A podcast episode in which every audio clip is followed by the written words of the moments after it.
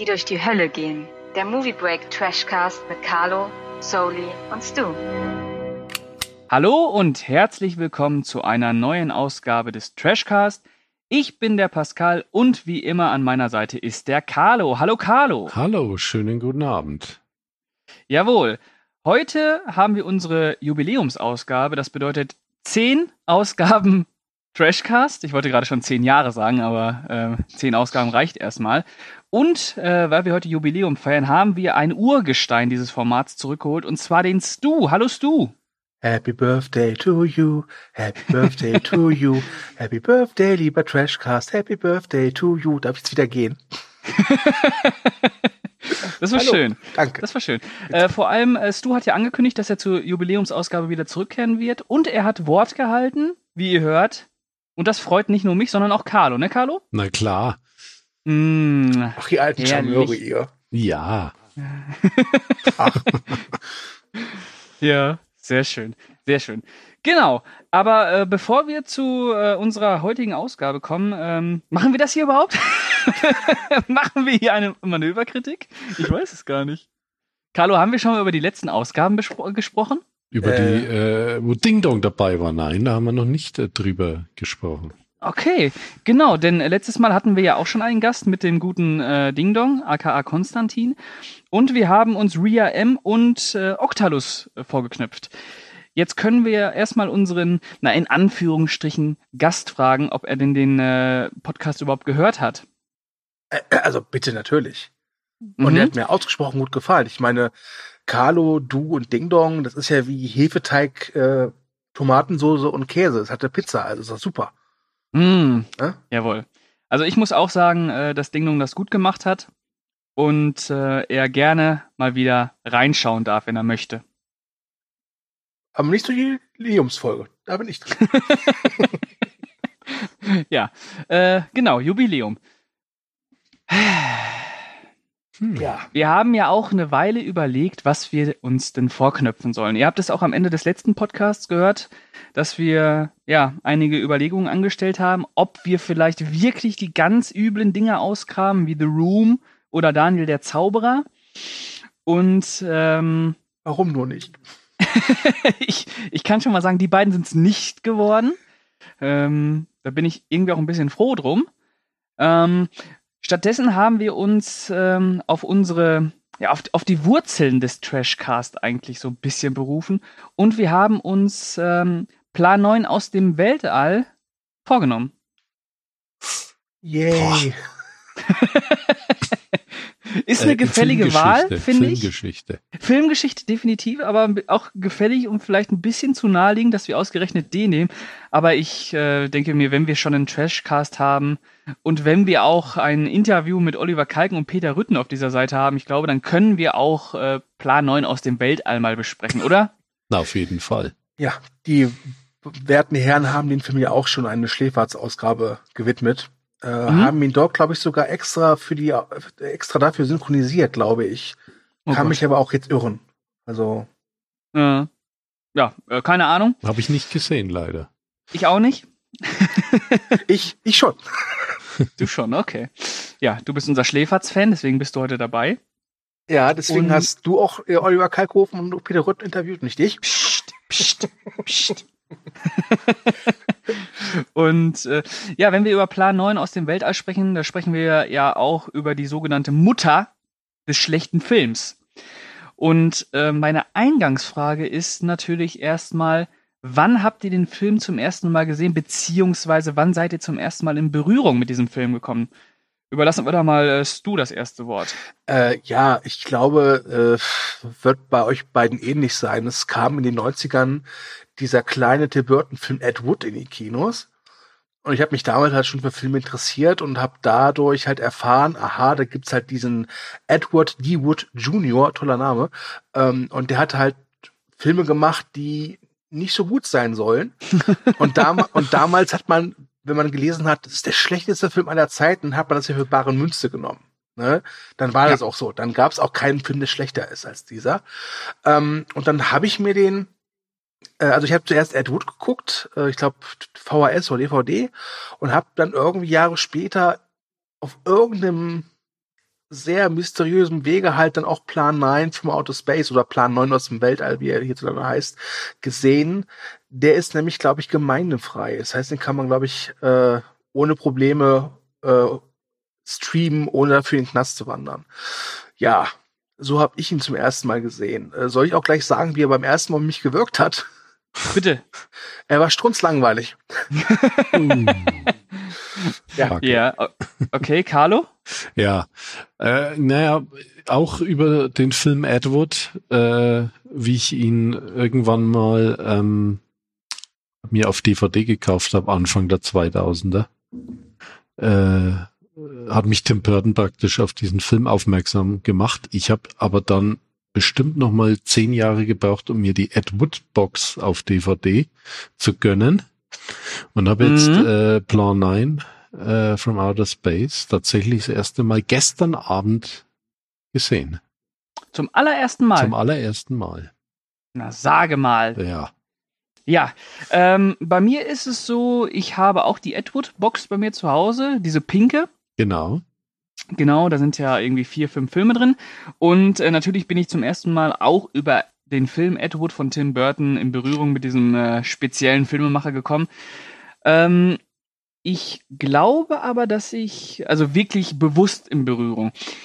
Ähm, ich glaube aber, dass ich davor schon äh, was von diesem Film gehört habe, aber nicht gewusst habe, was für einen Stellenwert der eigentlich hat. Und ich glaube auch, dass ich zu dem damaligen Zeitpunkt gar nicht wusste, dass Ed Wood eine wahre Geschichte ist.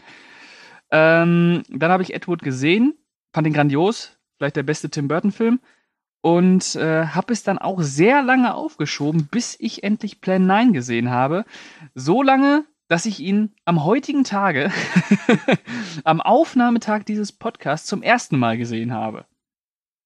Also kann man sagen, dass du der Einzige ist, der äh, ähm, anlässlich des Post äh, Podcasts eine Mehrfachsichtung, ja. ja, man muss schon sagen, vollstreckt hat. Also ich habe den heute äh, so geguckt äh, und das müsste die dritte oder vierte Sichtung gewesen sein. Übrigens habe ich zum ersten Mal die nachkolorierte Fassung gesehen.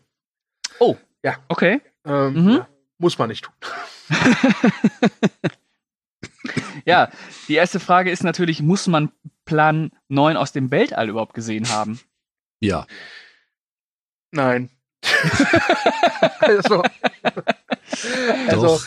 Äh, ähm, wenn, man, wenn man sich für Film interessiert, ist der, glaube ich, absolut äh, Pflichtprogramm, um mal äh, zu sehen, was da eigentlich alles noch neben Hollywood äh, noch so existiert. Äh, Ed Wood ist ja eigentlich auch ein Filmemacher gewesen, der ja wirklich äh, mitten in Hollywood Filme gemacht hat, ne? Ja. Das darf man nicht vergessen. In Hollywood hat er den gedreht. Es war ja auch eine andere Zeit, wo er Filme gemacht hat. Ne? Ja, eine und, bessere Zeit. ja, und ich muss auch sagen, äh, Ed Wood ist einer meiner Lieblingsfilme und auch mein, glaube ich, wirklich liebster Tim Burton-Film. Und ich gucke mir den so alle zwei, drei Jahre an und ich habe danach auch immer Bock, Plan 9 from Outer Space zu gucken. Ja, das ist das Fiese an dem Film. Ja. Ähm, und ich muss auch gestehen, ich habe es einmal geschafft, wirklich Ed Wood zu gucken und dann eine Stunde später Plan 9. Ja. Und das machte den Film ein bisschen interessanter. Weil man dann, ja gut, so weil man dann direkt abgleichen konnte. Genau, ne? genau. Ähm, mhm. Und Plan 9 hat ja auch diesen Ruf, so was viele Trash-Filme haben oder eigentlich alle Filme, die gekennzeichnet wurden als schlechtester Film aller Zeiten, dass das halt total lustig und spaßig sein soll, da, dazu zu gucken, wie da irgendwelche Kasper durch die Kulissen äh, hampeln. Ähm, ich kann mir durchaus vorstellen, dass es bei Plan 9 for Outer Space so ist, wenn man mit Gleichgesinnten und viel Alkohol diesen Film guckt, hatte ich bislang aber noch nie. ähm, mhm. Und da uns drei ja auch eine gewisse Distanz trennt, konnten wir es jetzt auch nicht leider ja machen. Vielleicht bei Ausgabe 100. Schade, ja. Das, das ja. Da hätten wir vielleicht Spaß gehabt jetzt, wenn wir genau. gemeinsam geguckt hätten. Genau. Und äh, also ich weiß nicht, äh, es, es ist so ein, dieser Film ist schon so eine Art Faszinosum. Und ich bin auch froh, dass es ihn gibt. Ähm, aber ich, aber er hat bei mir nicht diese Wirkung äh, dass, dass ich jetzt da sage, wow, der war so schlecht, dass er wieder gut war. Das nicht. Nee. Ähm, da gehe ich mit. Ich muss auch sagen, dass das heute ähm, keine unterhaltsamen knapp 80 Minuten für mich waren.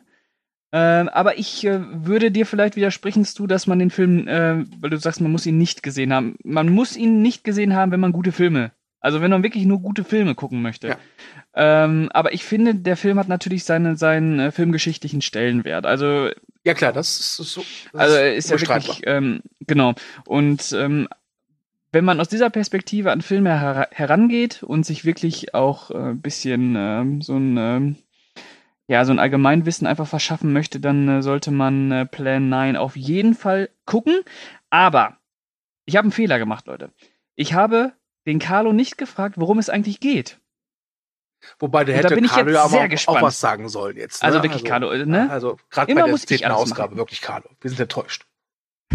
Ach, gar nicht aufgefallen, Carlo. stimmt. Jetzt bin ich, bin ich super gespannt, wie du diesen Film zusammenfasst. Äh, nun ja. Äh, ich ich versuch's kurz zu halten. Mal schauen. Äh, Nee, lass jetzt halt. ja. Nee, wir, wir- können, das ist ja, das ist ja eigentlich eine total intensive Story.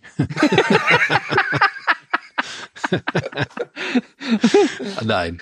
Also, es geht praktisch darum, Außerirdische versuchen, äh, mit der Menschheit Kontakt aufzunehmen, weil sie befürchten, die könnten äh, mittels einer Solarbombe das ganze Weltall vernichten. Ja. Wow. Äh, ja, gut. Äh, die Menschheit, äh, das Militär, äh, die Regierung, wer auch immer, nehmen diese Warnung nicht als ganz und ja, die Aliens denken sich dann, ja, dann werden wir mal Tote mittels eines Strahls wiederbeleben. Und dann landet ein Raumschiff auf einem Friedhof und drei dort bestattete Verstorbene werden praktisch wiederbelebt. Unter anderem Bella Lugosi als, äh, ja, wieder als Graf Dracula kann man sagen. Wobei, das ist ja so nicht ganz korrekt. Ja, Das ist ja nicht Bela Lugosi, der äh, wiederbelebt wird. naja, sondern Bela es- Lugosi in Anführungsstrichen. Sondern sein Ja. Doppelgänger, dieser Tom Keen. ja, ja, ja. ja, in Anführungszeichen. Aber es, ist, es, ist, es sollte Bela Lugosi sein. Aber der ist ja Genau. während der Dreharbeiten äh, verschieden. Ich, ich, ich glaube, der ist doch, ich, kurz vor den Dreharbeiten schon verstorben. Diese Aufnahmen, die man sieht, die hat doch Ed Wood irgendwie so einfach nur probehalbe mal gemacht. Stimmt, stimmt, stimmt, stimmt. Ja. Ja, Mhm, stimmt. Aber Bela Lugosi in Anführungsstrichen. ja, genau, in Anführungsstrichen. Und Vampirella. Und Vampirella natürlich, äh, genau, äh, die, die wird unter anderem äh, auch wieder belebt. Die ja Mhm. die im, im Film die verstorbene Ehefrau von äh, dem Bella Lugosi ist. Äh, Mhm. im Film. Ja. Schau, schaut, tiefgründige Geschichte. Ja. Ja, na jedenfalls, ja, äh, was kann man jetzt noch groß sagen? Es, es, es wohnt, wichtig ist vielleicht noch, es wohnt ein Ehepaar, äh, äh, Trent nennt sich das, äh, in der Nähe des Friedhofs und äh, der äh, Mann ist Flugkapitän und hat ähm, äh, im Verlauf der Geschichte als äh, ein Flugzeug fliegt auch schon in Kontakt mit UFOs. Also es schwirren auch jede Menge UFOs in der Gegend rum. Und äh, ja, seine Frau äh, wird dann irgendwann nachts heimgesucht äh, von dem äh, Duplikat des Bella Lugosi und flüchtet auf den Friedhof und äh, ja, trifft dann dort auf weitere Untote, die da rummarschieren. Und naja, äh, es kommt Ja. zum äh, großartigen, langweiligen Finale, kann man sagen. äh, der ja, äh, das Finale besteht ja wirklich dann äh, darin, äh, dass die äh, nur reden, praktisch, mit den Außerirdischen. Ja. Also so kam es mir vor jetzt, wie ich, wie ich, wie, wie, wie ich den Film gestern das erste Mal gesehen habe. Also man muss sowieso sagen, dass in Plan Night from Outer Space sehr viel geredet wird. Ja, Ja. stimmt. Sehr, sehr viel. Also extrem viel. Äh, Problem ist halt, dass sie keinen einzigen vernünftigen Schauspieler an, an Bord haben. Ja. Ja. Also so Wobei- würde ich jetzt die Story zusammenfassen. Ja. Ja. Ergänzt Ähm. was, wenn euch was einfällt. Nö. nö. äh, also, nee. Ähm, das ist mir jetzt auch aufgefallen äh, bei meiner, bei der Erstsichtung hier, dass da wirklich verdammt viel gesprochen wird und äh, auch verdammt viel Voice-Over. Und dieses Voice-Over hat mich wirklich so an die klassischen Stummfilme erinnert, ne? Ist euch das auch so ergangen? Ja. Dass da wirklich so ganz offensichtliche, äh, offensichtliche Dinge auch nochmal durch ein Voice-Over totgelabert werden. Ähm, Übrigens von Edward D. Wood Jr. höchstpersönlich eingesprochen, ne? Ja, Richtig. Ähm, Bela Lugosi guckt in den Himmel und dann dazu, äh, Ich sollte dazu was sagen, ja. ja, Bela Lugosi guckt in den Himmel. Wobei, ähm, was ich jetzt bei der dritte oder vierte Richtung wirklich amüsant fand, das ist mir vorher gar nicht aufgefallen ist, dass ähm, die Militärs wissen ja von diesen Außerirdischen, ja, Hm? aber es ist halt geheim. Aber jeder redet drüber. Es gibt wirklich so eine Szene, wo so ein General irgendwie zu so einem Fußsoldaten irgendwie komplett alles erzählt und dann aber sagt so, aber das ist geheim. ja, das hast Naja, du. es ist ein Film über die, über die Schwierigkeiten der Kommunikation. Darum geht's ja auch. Am Ende werden ja die Aliens vollkommen missverstanden. Genau. Du kannst auch einen Ja, schönreden, oder? Darum du- geht's im Kern. Und da sind wir schon wieder. Es ist tiefgründig. Ja. Also, ähm, Also äh, da da sind halt, also er ist, er ist halt wirklich langweilig, aber ich fand oder finde ihn trotz allem auch irgendwie halt charmant. Ich glaube, es liegt auch hauptsächlich daran, weil ich halt Ed Wood kenne und damit halt Ja. weiß, wie der Film entstanden ist. Aber alleine, wenn halt dieser Wrestler Thor Johnson diesen Polizisten spielt und man nimmt dem Mann halt nicht ab, dass er ein Polizist ist. Es tut mir leid, aber der stolziert da wirklich wie so ein Bulldozer durch, durch die Pappkulissen. Das ist der Wahnsinn. Ja, ja, da werden Kreuze umgeworfen ähm, auf dem Friedhof. Aber man muss äh, ja sagen, dass äh, Plan 9 so handwerklich, so miserabel, da kommen wir ja noch drauf zu sprechen, handwerklich und miserabel auch sein mag, er natürlich voll und ganz äh, in, in, in seine Zeit passt, ne?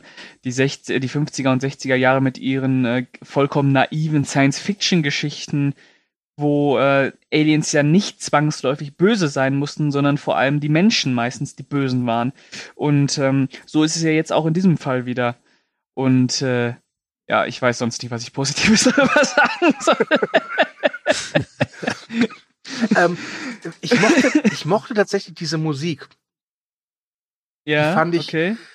Also, die war war die jetzt gut? Ich glaube nicht, aber die hatte so ein schönes Feeling von der damaligen Zeit. Es war so, so, du hörst die Musik und weißt sofort, oh, du bist in so einem 50er Jahre Horror-Science-Fiction-Film. Aber die hatten Ja. sie, hatten sie ja alle.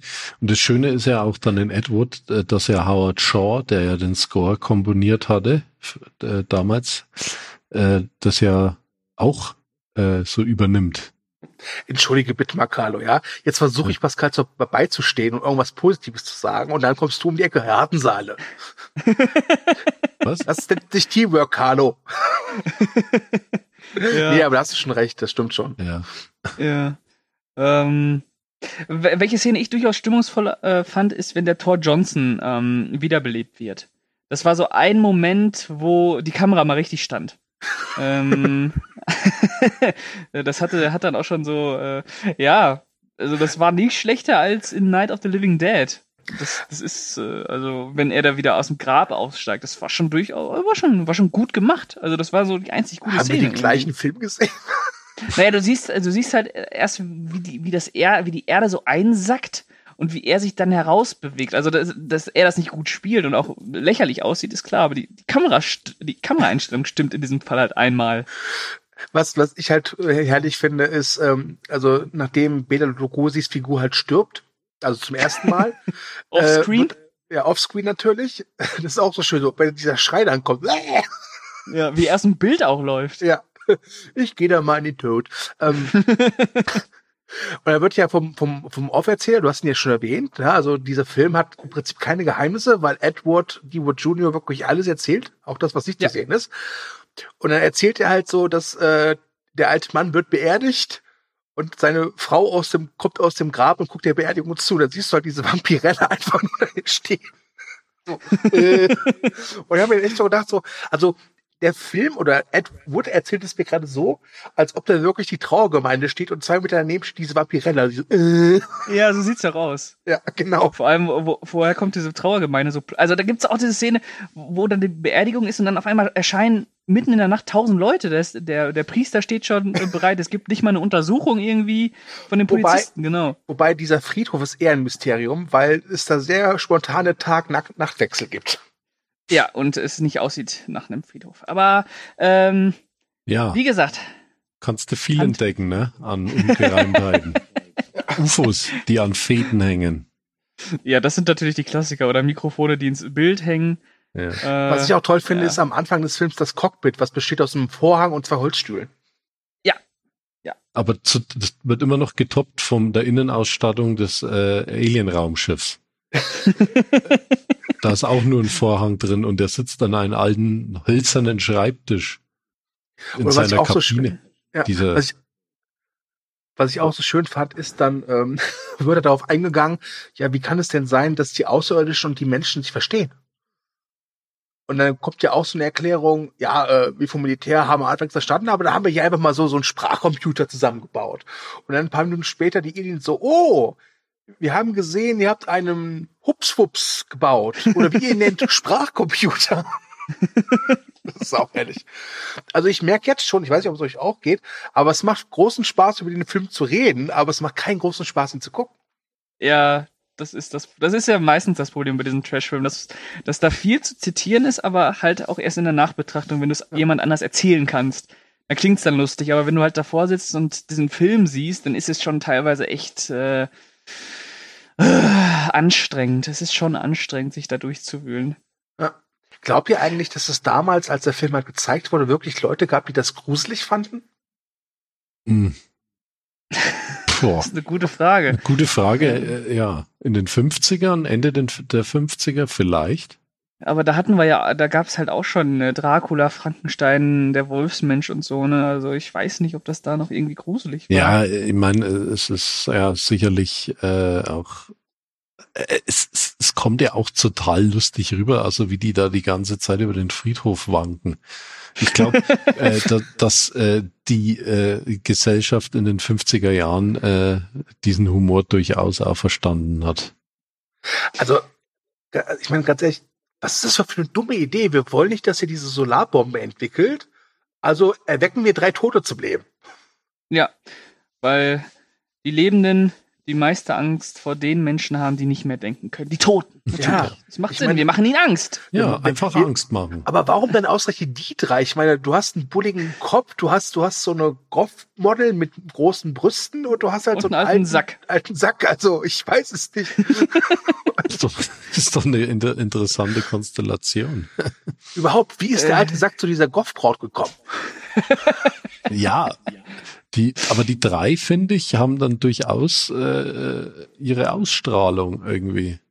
Also das, das, das muss ich sagen. Also gerade dieser Thor Johnson hat schon was wegen seiner Statur und diese Vampirella, ja, äh, ich meine gut, sie hat einen guten Vorbau, das kann man schon mal sagen. Aber ja, die hat auch sowas wie eine Ausstrahlung. Ja, aber, aber halt eben, es tut mir leid, aber dieser, dieser Bela Lugosi-Ersatz, dass ich ständig so das die Hand vom Gesicht hält, das ist halt, also es ist halt Dracula nix. Style. Ja, ja so, so hätte Dracula aber niemals Hälse beißen können, oder? Ja, Ja. nun gut, aber äh,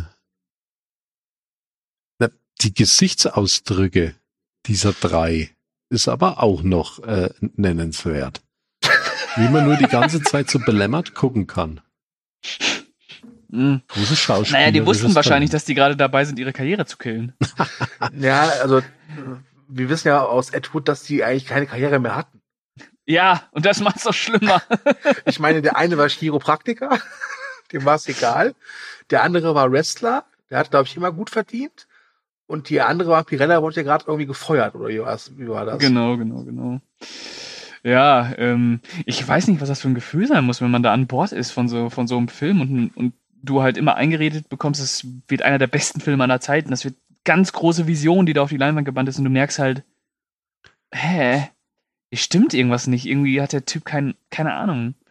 Ähm, Merkt man ja auch äh, nicht nur äh, aktiv beim Drehen, sondern auch halt hinterher bei der, bei der, äh, Postproduktion, weil der halt äh, Archivaufnahmen nimmt und die teilweise so miserabel da einfügt, dass du jedes Mal merkst, das ist nicht von ihm gefilmt. Das ist gerade irgendwie Ja. aus dem Archiv geklaut. Ja, das hat er ja bei ja, vielen seiner Filme. Ich weiß gar nicht, wie viel er gedreht hat. Die mal- Ich meine, es machen heutzutage ja auch noch viele, aber ich weiß nicht, gerade so diese eine Szene, wo du dann irgendwie solche Flakgeschütze siehst und dann gibt's ja, ja, aus Vietnam. ja genau. Und dann Nee, nicht aus Vietnam, das kann ja gar nicht Vietnam gewesen sein. Koreakrieg, Äh, oder? aus, äh, genau. Ja? Du siehst halt diese Flakgeschütze und dann steht auf so ein, so ein, weiß ich, General, der da einfach vor so einer weißen Wand steht und nach oben zeigt, so hier oben. Und dann Schnitt aufs UFO und dann Ja. so bing, bing, bing, bing. ja, ähm, meint ihr denn, dass der Film seinen Kultstatus wirklich daraus zieht, dass er so furchtbar schlecht ist? Oder gewinnt er seinen Kultstatus dadurch, dass er durch seine Schlechtigkeit halt auch einen ganz eigenen Charme entwickelt? Ich glaube, dass beides trifft zu. Je nachdem, wie man ihn sieht, glaube ich. Also ich habe ja schon gesagt, ich fand den Strutz langweilig, aber ich finde ihn charmant. Und gerade halt nochmal durch Ed Wood und das Hintergrundwissen ist das nochmal eine, eine andere neue Ebene, die dazukommt. Ich kann mir durchaus vorstellen, dass Leute den einfach nur kultig finden, weil er so schlecht ist. Es wird Mhm. aber auch Leute Film, Film geben, die ihn halt kultig finden, weil der halt schlecht, aber dabei auch so charmant ist. Ja, sehe ich genauso. Also, Aber meint ihr nicht, dass es da zu der Zeit noch unzählige andere Filme gab, die genauso waren? Ja, natürlich, klar. Ja. Ich meine, bei Ed Wood allein die, die Szene, wo er dieses, diesen Studioboss trifft, ne? Mhm. Gibt's ja, das ist eine meiner Lieblingsszenen im Film, äh, wenn, wenn er ihn fragt so, Sir, was glauben Sie? Was lockt Menschen ins Kino? Und der Spielboss Titten. ja. Ähm, Ja. da gab's Unmengen, klar. Ich, ich glaube auch, dass da draußen ganz, ganz viele Filme sind, die vielleicht noch schlechter sind. Ähm, aber äh, Genau, das klären wir gleich. Aber ähm, das, ich frage mich, äh, warum es ausgerechnet der geworden ist. Weil er den Charme hat, weil er nochmal dieses Quäntchen Charme hat, dass man es irgendwie niedlich finden muss. ja, ich glaube aber auch eher, dass der Name Ed Wood äh, trotzdem eine Marke ist. Ah, inzwischen. Aber Aber ne, der Film kam ja auch erst später so richtig, äh, ja, wurde äh, später erst richtig Kultfilm. Es hat ja dann doch ein paar Jährchen noch gedauert, bis dieser Kult entstanden ist. ne, Aber es- ich denke Mhm. auch, er hat noch mal in den letzten Jahren echt Zuwachs an diesen Kultstatus bekommen und Tim Burton hat mit seinem Edward-Film in den 90ern da auch noch mal dazu geholfen. mit Sicherheit, ja. Mit Also- Sicherheit. Äh, ja, weil, weil dann halt auch ähm, nochmal klar gemacht wurde, was da eigentlich für ein, ja, für ein Arbeitseifer und für eine Leidenschaft hintersteckte, ne? Also was da eigentlich äh, für Träume in dieses Projekt eingeflossen sind. Aber ich, was ich mich frage, ist einfach, warum es ausgerechnet Edward wurde, warum es nicht ähm, Hans-Peter Jürgen wurde, der äh, aus der Zeit äh, vielleicht auch sowas gedreht hat, was auch scheiße war, aber der ähnliche Träume hatte. Das ähm, äh, kann man jetzt hier wahrscheinlich nicht klären, aber ähm, ja. Vielleicht war es einfach Zufall. Da war halt irgend in den USA hat irgendeiner diese Filmschatulle mit äh, neuer Plan 9 gefunden, den angeguckt, hat halt gesehen, oh Gott, das ist ja nicht besonders gut, aber es ist halt irgendwie charmant. Und so entfacht er halt eine Art Feuer. Ich meine, der Film war ja schon Kult als äh, noch vor dem Internetzeitalter. Ne? Ich meine, heutzutage ist es ja wirklich so, ein Film ist nicht ganz so gut, da wird er gleich schon wieder als, Gott, der ist so scheiße, schlechtester Film aller Zeiten. Das ist ja mittlerweile auch so eine, so eine, ja, inflationär genutzte Phrase. Mhm. Aber ich glaube, damals meinten die das schon ernst, als, als der dazu gekürt worden ist. Ja. Ja, ähm, ich, ich, ich will den ja auch gar nicht jetzt äh, schlechter reden, als er ist. Ich muss ja auch sagen, wie, ich habe ja eben schon gesagt, dass der niedlich ist. Der ist, der ist ja auch niedlich anzugucken. Wobei ich auch Und- sagen muss, ich finde auch, dass Ed Wood ein bisschen auch Respekt verdient hat. Weil Ja. er hat es ja geschafft. Er hat ja seinen Traum wirklich durchgesetzt. Ich meine, gut, sein Lebensende war jetzt nicht so euphorisch und, und glorios, ja. Nicht? Wieso? Ähm, Erzähl doch mal. Naja, der ist halt Alkoholiker geworden und äh, Oh. hat sich zu Tode gesoffen und hat dann irgendwie noch so billige Sexfilme gedreht. Genau. Das ist ja das genau. Schöne an Ed Wood von Tim Burton, dass er wirklich aufhört bei der Premiere von Plan 9. Genau, der Und- hatte wohl auch am Ende äh, überhaupt kein Geld mehr, um sich noch eine Wohnung zu nehmen und ist dann äh, Ja. irgendwie auf der Couch von einem guten Freund äh, verreckt. Ganz elendig. An einem Herzinfarkt. Ja, Na super. Ich werde Mhm. bei Pascal in der Wohnung sterben. Ich hätte eher gesagt, umgedreht, Pascal steht bei dir in der Wohnung. Wir werden weil ich natürlich der Künstler bin. Okay. ja. Darf ich denn eine Vampirella sein? Von mir aus. Ja.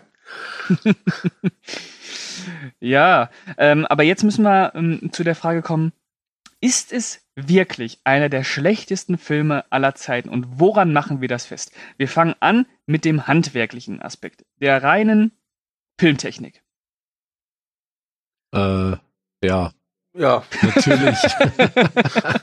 äh, ist natürlich von vorn bis hinten an vielen Stellen schlecht gemacht. Aber, aber äh, wie auch du schon gesagt hast, äh, dieses Charmante, äh, man kann, äh, man sieht schon gewisse Liebe zum, ja, zum, zum Film sieht man dem Film schon an. Äh, in Schnitt, Kamera und Ausstattung. Ist natürlich niemals das Gelbe vom Ei, aber es steckt Liebe drin, würde ich mal behaupten.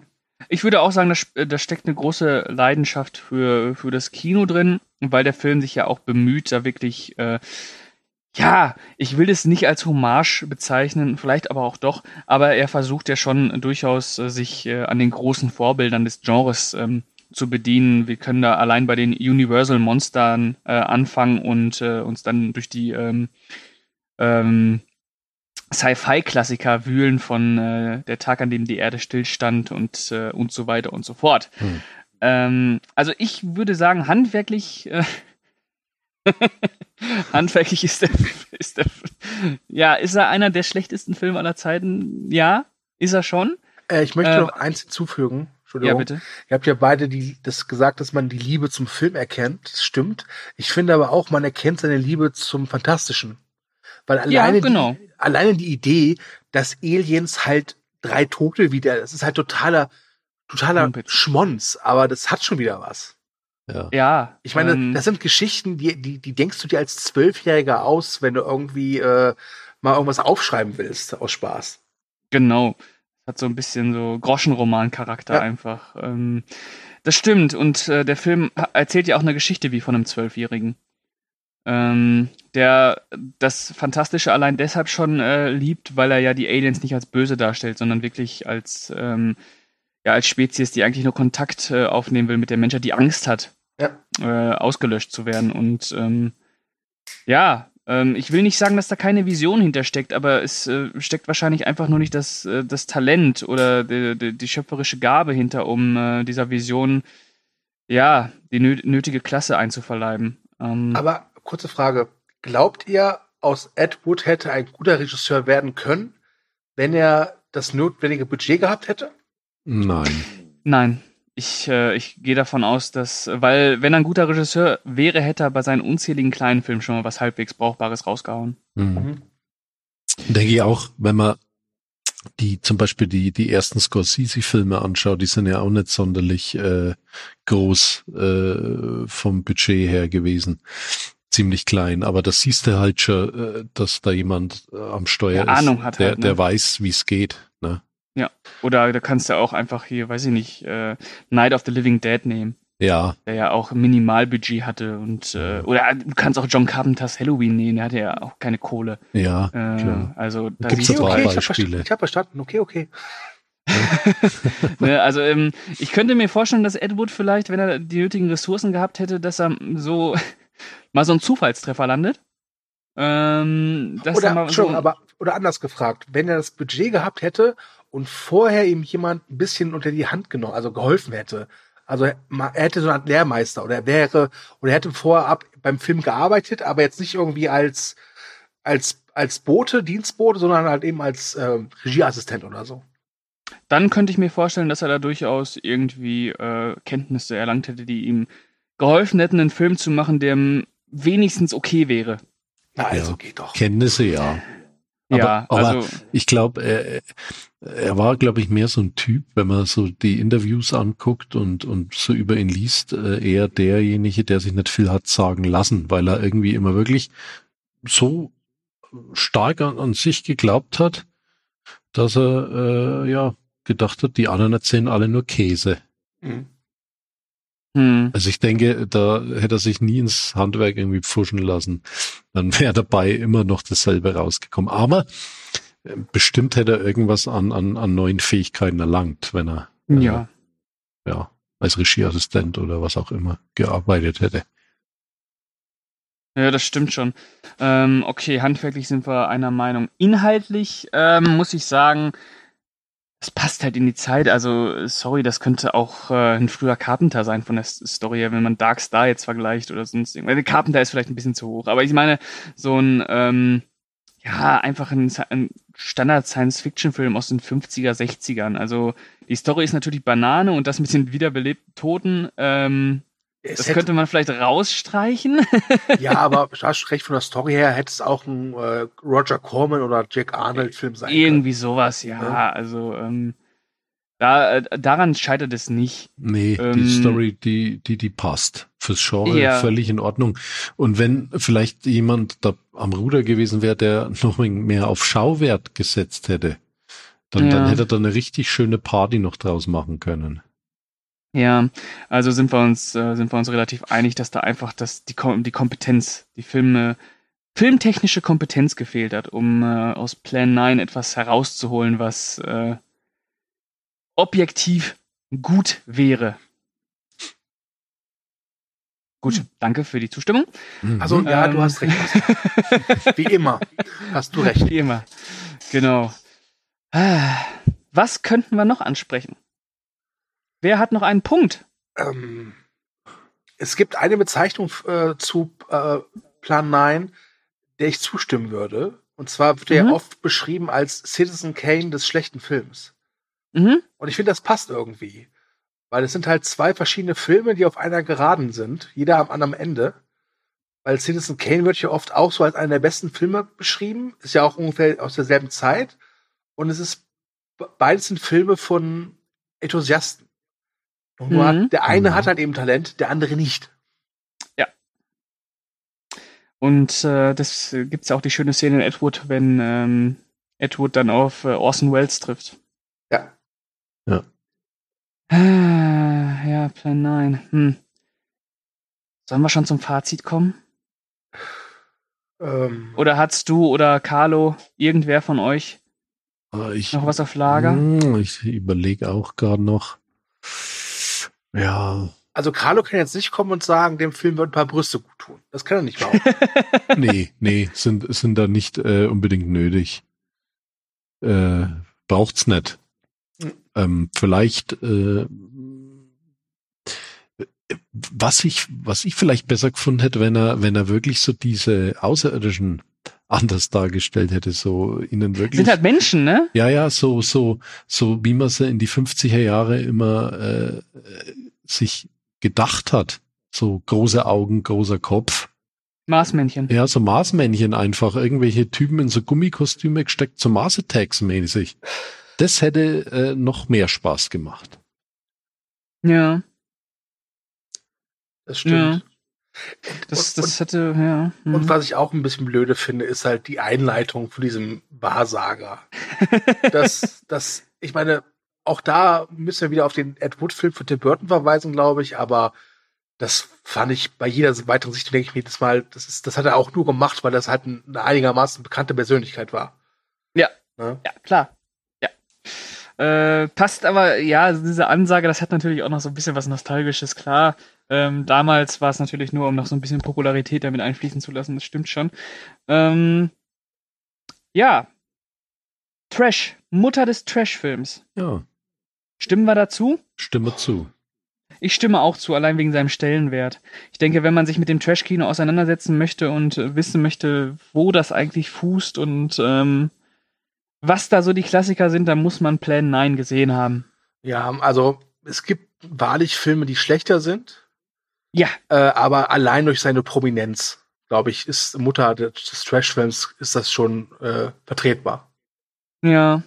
Und man muss natürlich auch, sagen, es ist einer der Trash-Filme, die wirklich versuchen, eine Geschichte zu erzählen. Ne? Ja. Also, äh, die ist zwar inkohärent und ungelenk und äh, alles Banane, aber ähm, er hat ja irgendwo, ist da irgendwo drin, steckt da ein roter Faden, an dem er sich entlang arbeitet. Ähm, Und oder er ein hat ja bunter auch- Faden von Und mir er hat ja auch eine Botschaft, ne? Er hat auch eine Botschaft, na sicher. Ähm, nützt alles nix. Film ist nix. ähm, aber er ist ähm, tiefgründig, tiefgründig. ja, so tiefgründig wie der neue Rambo. Oh ja. Ähm, genau. Und ähm, ja, ich bin am Ende, ihr merkt es. Mir fehlen die Worte. oh Mann. Ja. Außer Carlo möchte noch mal einen raushauen. Nein. Möchtest Heute du noch einen mehr. raushauen?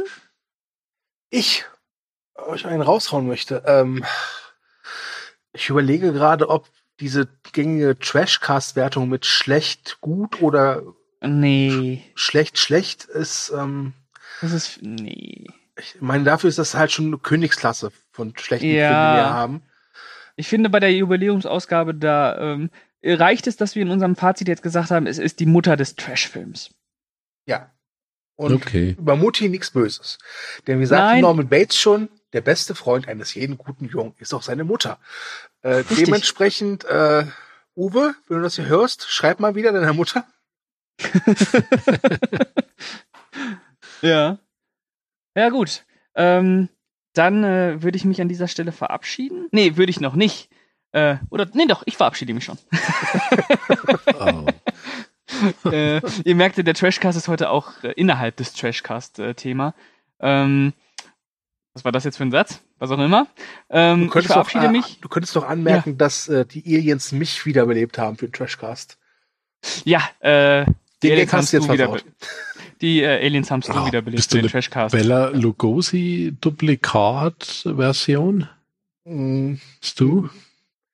Äh, eher die Wiedergeburt oder die genetische Vermischung von Chris Farley und John Candy vielleicht. Okay.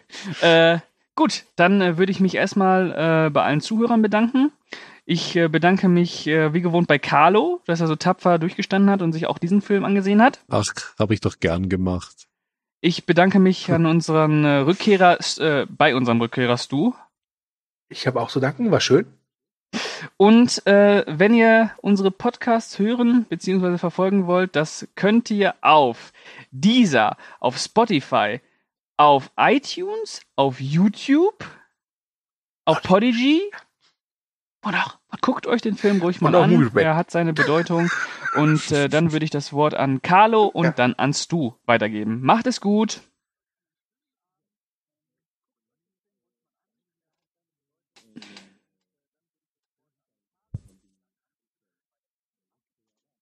Die Rückkehr des Ja. Königs. Auch von mir, äh, danke wieder fürs Zuhören. Einen äh, großen Dank äh, an die Rückkehr, äh, Rückkehrer, an, an Stu und ja, Rückkehr des Königs. äh, äh, er hat aber nichts im Trashcast verloren. Und äh, natürlich an dich, Ach so, also ja, okay. natürlich an dich, Pascal. Und ja, guckt euch äh, den Film äh, echt mal an. Die Mutter aller Trash-Filme. Kann man nichts verkehrt machen. Ja, dann bin ich dran. Äh, danke, dass ihr mich wieder so liebevoll in euren kleinen Trashkreis aufgenommen habt. Ich werde äh, auch in Zukunft immer mal wieder zurückkehren. Man kann so ein schönes Podcast-Projekt ja nicht so zwei Typen wie euch beiden allein überlassen. Ähm, ja, äh, ich danke fürs Zuhören. Äh, und abschließend noch ein Tipp. Ihr könnt Plan 9 from Outer Space in der Originalfassung schwarz-weiß sowie koloriert ganz einfach auf YouTube sehen. Ähm, und bitte kommentiert fleißig, denn ich glaube, Carlo, Pascal und auch ich würden gerne wissen, was haltet ihr von dem Film und auch wie ihr den Trashcast Nummer 10 fandet. Ähm, kleiner Spoiler, er war natürlich großartig. So, und damit sage ich Tschüss und äh, wir hören uns. Ciao. Ciao, ciao, ciao. Happy Birthday to you, Happy Birthday to you, Happy Birthday, lieber Trashcast, Happy Birthday to you. Darf ich jetzt wieder gehen? You go to the party. You go to the party. Our party is ending, but let's hope that for you it is, in another sense, just a beginning.